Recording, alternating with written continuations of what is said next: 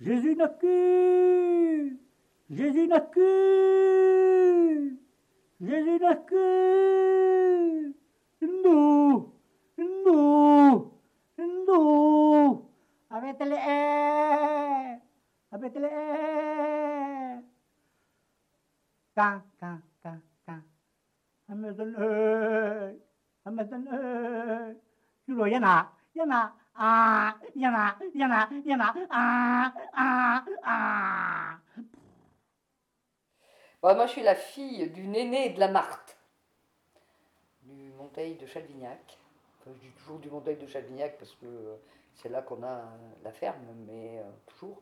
Mais en fait, moi, je suis née à Trébiac, commune de Mauriac, euh, dans une famille de tout petits paysans de tout petits paysans qui n'étaient pas très argentés, comme tous les tout petits paysans. Quand on dit tout petits paysans, c'est 7-8 vaches hein, à l'époque. Hein. C'est vraiment euh, la première maison, celle dans laquelle je suis née.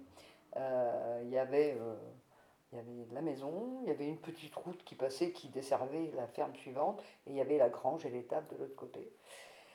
J'avais quelques moutons quand j'étais toute petite petite, et puis surtout, bah, ils ont vu que en ayant euh, cinq enfants, euh, s'ils restaient à ce rythme-là de 7-8 vaches, ils n'allaient vraiment pas s'en sortir.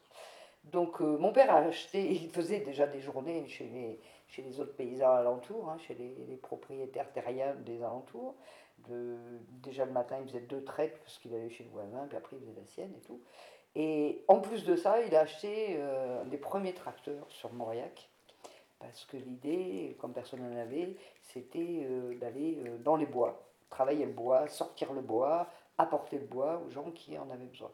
Alors ça, je crois que ça fait partie des, peurs fondamentales de mon existence, à savoir que les bois, c'est comme ça. Et, donc, euh, comme on était toutes petites, surtout avec ma petite sœur Hélène, on allait, mes parents nous emmenaient, nous emmitouflaient en haut du bois, et puis on regardait les parents travailler. Quoi. Et je crois que la peur, euh, c'est la peur de, de, l'accident, on l'imaginait très bien, parce qu'ils travaillaient comme, comme des brutes, euh, tous les deux, euh, tiraient ces trucs de bois et tout, c'était infernal. Le seul truc joli que je me rappelle de cette époque-là, c'est que en bas, il y a l'ose qui coule, et l'hiver, hein, elle coule pas, elle est gelée, et il y avait des renards qui glissaient dessus, tout ça. Des fois, on avait des, des, des moments comme ça, super beaux. Voilà. Donc moi, je suis née dans ce type de famille. Après, on a, on a déménagé. Je n'étais pas très grande d'ailleurs. Quand on a déménagé, je devais avoir 3-4 ans. On a été à une ferme un petit peu plus loin, où il y avait un petit peu plus de vaches, peut-être 10-12. Et, et, là, c'est marrant, c'est des, des, souvenirs du, vraiment d'une autre époque. Euh, c'était les, les, maisons dans lesquelles il y a la maison, l'étable et la grange, tout. C'est-à-dire que les odeurs que tu trimbales sur toi, c'est quelque chose, mais tu as l'avantage, tu as la chaleur, tu ouvres la porte et tu es dans l'étable avec les bêtes. Euh, voilà. C'est marrant de parler de ça euh, aujourd'hui, en 2015, parce qu'il y a, y a plus beaucoup finalement euh, d'habitats de, la sorte. Elles existent encore ces maisons-là, mais très souvent euh, elles sont abandonnées on a, ou alors elles ne sont pas abandonnées, mais les tables et la grange ont été transformées, le corps, l'ensemble du corps du bâtiment a été transformé en maison d'habitation. Donc moi j'ai connu ça. En fait il y avait deux pièces. Hein. Il y avait une en bas, la pièce commune, et puis il y en a une en haut, c'était euh, le dortoir. voilà des souvenirs de cette époque, et ça, ça commence là, c'est les, juste en face cette, euh, cette maison, il y avait euh, l'Ustaurutse. Et euh, la Maison Rouge, donc, à l'époque, c'était, comme il en existait bien d'autres, c'était une espèce de café informel dans lequel il y avait des balles régulièrement. Et comme mon père je dis mon père parce que avec ma mère, ils aimaient bien danser tous les deux. Enfin, c'était surtout mon père qui était complètement fou de la bourrée. Quoi. Lui, c'était la bourrée en plus. C'était vraiment ça, sa danse. Et donc, on ratait aucune occasion euh, d'aller danser à Gustav Roots. Et d'autant qu'il n'avait que des copains euh, qui, qui, soit dansaient, euh, soit étaient musiciens. Il y en avait tout plein. Que d'ailleurs, un petit peu plus tard, on y reviendra peut-être, je suis allé euh, collecter euh, les Dexper, les Lamarche, euh, etc. C'était tous des gens qui, jouaient non seulement dans cette Star Roots, mais qui jouaient aussi à Mauriac. Mauriac qui est un pays, une, ville dans laquelle il y a toujours eu d'immenses foires. Et donc les foires, eh évidemment, autant de bistrots, autant de balles, tout ça. Moi, moi je ne suis pas, pas un âge canonique, et ben, quand j'étais petite, tout ça, ça existait comme, euh, comme existaient les veillées. Euh, nous, on allait veiller au minimum deux soirs par semaine. Hein. Bon, les vacances plus, mais pendant les périodes scolaires, on n'avait pas classe le jeudi. Donc on allait veiller le mercredi soir et on y allait le samedi soir avec ces veillées où eh ben, on dansait. Euh, où euh, les, les, hommes jouaient aux cartes, les femmes étaient euh, dans le cantou en train de, de, tricoter, de repétasser, de discuter, etc. Et puis il y avait les casse-scouts, alors ça c'était drôlement bien. Fois que tout le monde avait un petit peu fait ce qu'il y avait à faire, et avant de se séparer, ben, il y avait les châtaignes, la charcuterie, le fromage, enfin, il y, avait, il y avait toujours quelque chose. Et, et je, pense que ça détermine beaucoup de choses dans l'existence que d'être d'être baigné dans cet environnement-là et d'être dans cet imaginaire-là. Quoi. J'aime bien moi marcher la nuit, par exemple. Bah, les, les, on allait à pied, hein, très souvent, à part si on allait voir de la famille qui habitait euh, de l'autre côté de Mauriac ou à Mauriac, et là ça faisait 7-8 euh, km, donc là on prenait la voiture, parce qu'on en avait une, quand même, une de chevaux, mais euh, sinon on allait à pied, et il n'y avait pas les éclairages publics qu'il y a à l'heure actuelle. On, marchait vraiment dans la nuit, quand il n'y avait pas de lune et quand il n'y avait pas d'étoiles. Et c'est moi, moi je me rappelle de, de ces ambiances-là où je peux te dire qu'on prenait la main du père et, on on la lâchait pas parce que la nuit, c'est tout plein de bruit, hein, tout plein de bruit qu'on on a des difficultés à, identifier, des arbres qui craquent, des oiseaux qui s'envolent, euh, etc. Et il y avait, euh, je pense que de se promener comme ça dans la nuit et tout, il y avait en plus toutes les histoires qu'on nous racontait en permanence. Quoi. La nuit que nous espero, li ca la nuit que nous espero, on emprendrò di gu, ca porta canu la parola, la ca porta lo stau e no stau, la nuit que nous espero, lika au contarole con lo subel sestelo lo rinoveto zoro con lo subel sestelo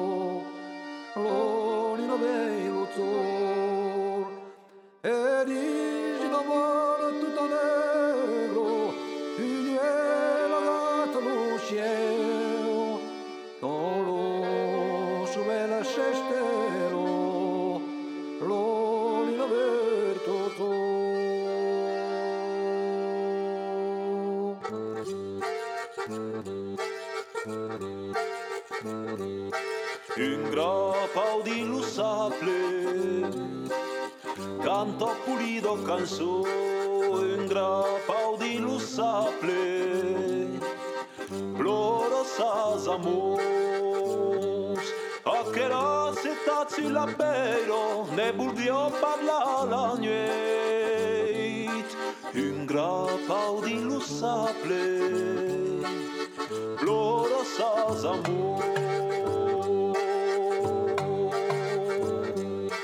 al viennino fenno passo, sonombra per davanti, al viennino fenno passo, uno odaglio di la mano, dentro che l'amor s'approccio, li coda e salucomi, al viennino fenno passo, uno odaglio di la mano.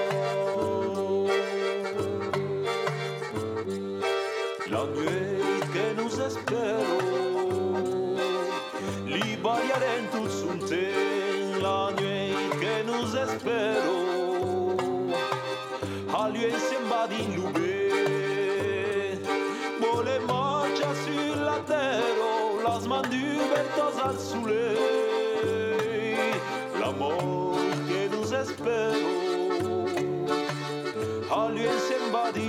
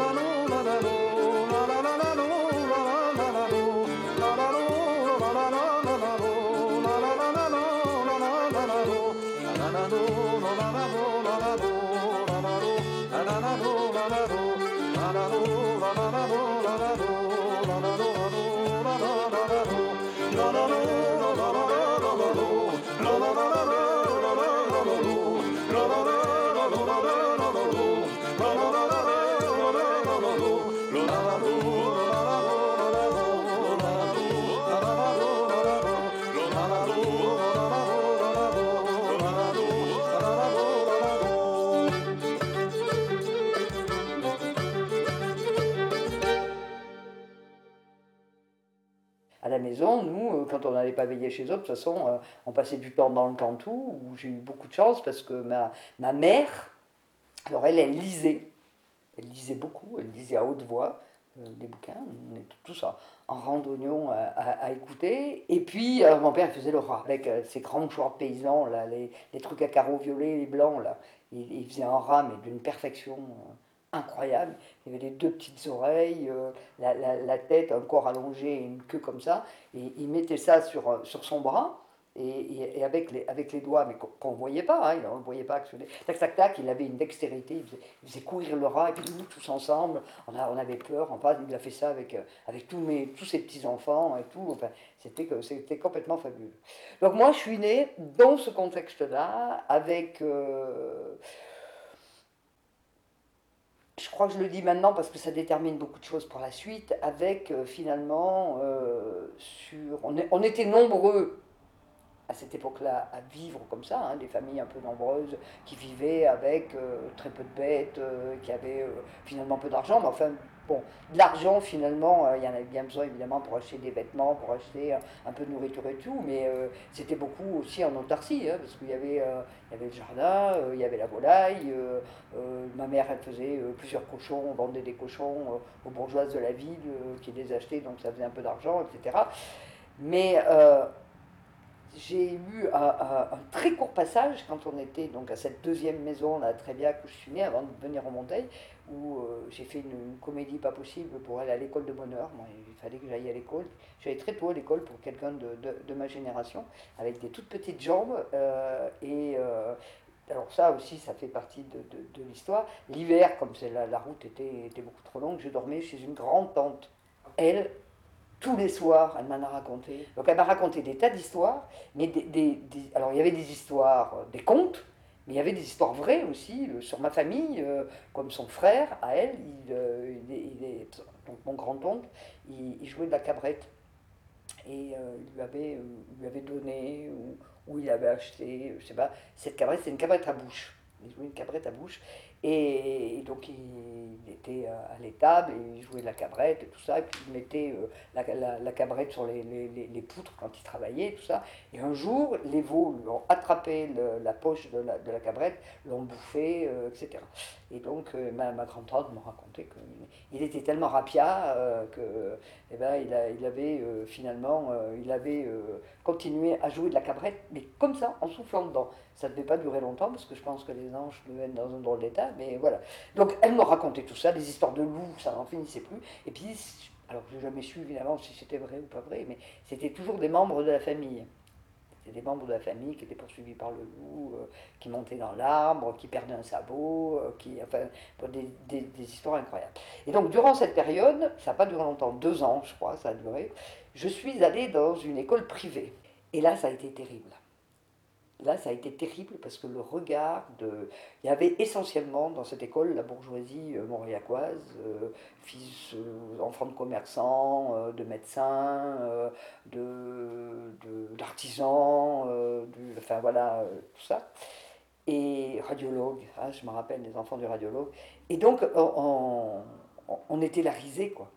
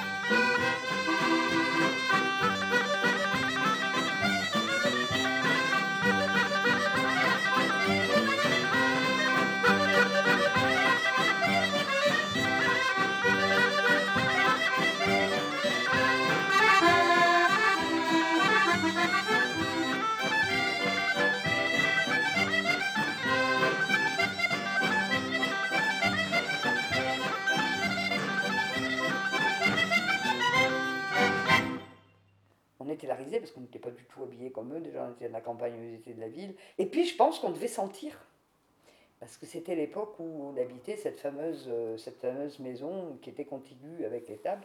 Donc tout ça, euh, c'était un drôle de regard qui était porté sur nous.